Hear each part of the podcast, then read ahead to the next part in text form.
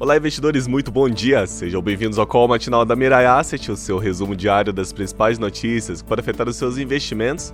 Hoje é segunda-feira, estamos de volta na segunda-feira, dia 7 de fevereiro de 2022, e essas são as principais notícias do dia. Vamos lá.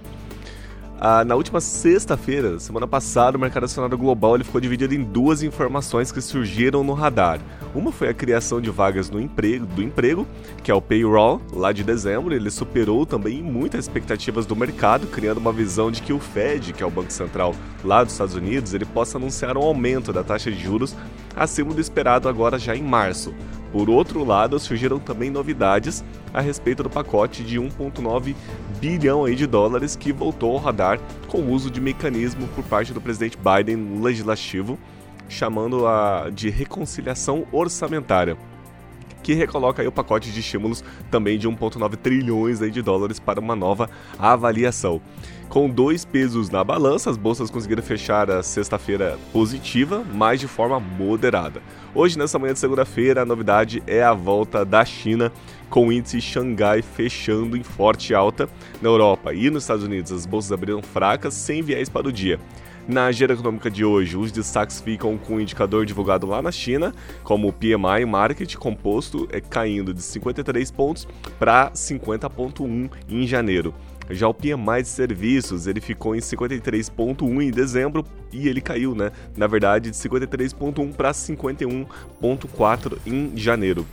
Saiu aqui internamente no Brasil o IGPDI, que é o Índice Geral de Preços, o diário, de janeiro, e ele ficou 2,01% contra 1,25 de alta. Então ele subiu um pouquinho mais em relação a dezembro e ele acumula alta de 16,71 em 12 meses. É uma alta bem expressiva, por isso que a gente inclusive está no momento de alta de taxa de juros que é para conter a inflação.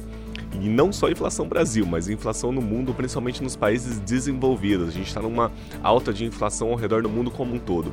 Na Alemanha saiu a produção industrial de dezembro e ela ficou caiu 0,3% contra a expectativa de um aumento de 0,4%. A safra de resultados corporativos ela ganha tração nessa semana aqui internamente no Brasil e hoje a gente tem um destaque da, do balanço da Porto Seguro. O Ibovespa ele deve abrir acompanhando a fraqueza de seus pares do exterior e definir o rumo com a abertura das bolsas lá nos Estados Unidos, e a expectativa é que ela continue atrelada ao fluxo de investidores estrangeiros que pode novamente fazer a diferença. Na Ásia, as bolsas de valores fecharam em alta. É, Xangai ele ficou numa alta de 2,03%, porém o Nikkei, que é lá no Japão, fechou numa queda de 0,70%. Na Europa, as bolsas abriram fracas, Londres 0,29% de alta, Alemanha 0,13%, França uma queda de 0,13%. Nos Estados Unidos, as bolsas abriram, em, em, abriram fracas, na verdade, Dow Jones 0,20, S&P 500 0,15 e Nasdaq 0,06, tudo em queda. Inclusive, o Bovespa Futuro aqui no Brasil abriu agora às 9 horas da manhã, também em queda de 0,41% aos 111 mil pontos 960. O dólar comercial aqui no Brasil ele caiu, ele abriu em queda também de 0,29 a R$ 5,30. E falando um pouquinho de commodities, o petróleo WTI ele abriu em baixa de 0,86% e a cotação 91 dólares e 52 centavos barril de petróleo. Já o petróleo Brent ele abriu também em queda de 0,33% e a cotação 92 dólares e 96 centavos o barril de petróleo.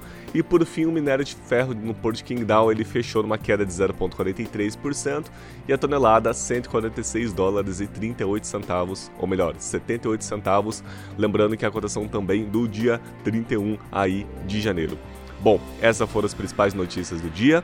Amanhã a gente está de volta. Ótima semana e ótimos negócios. Até logo!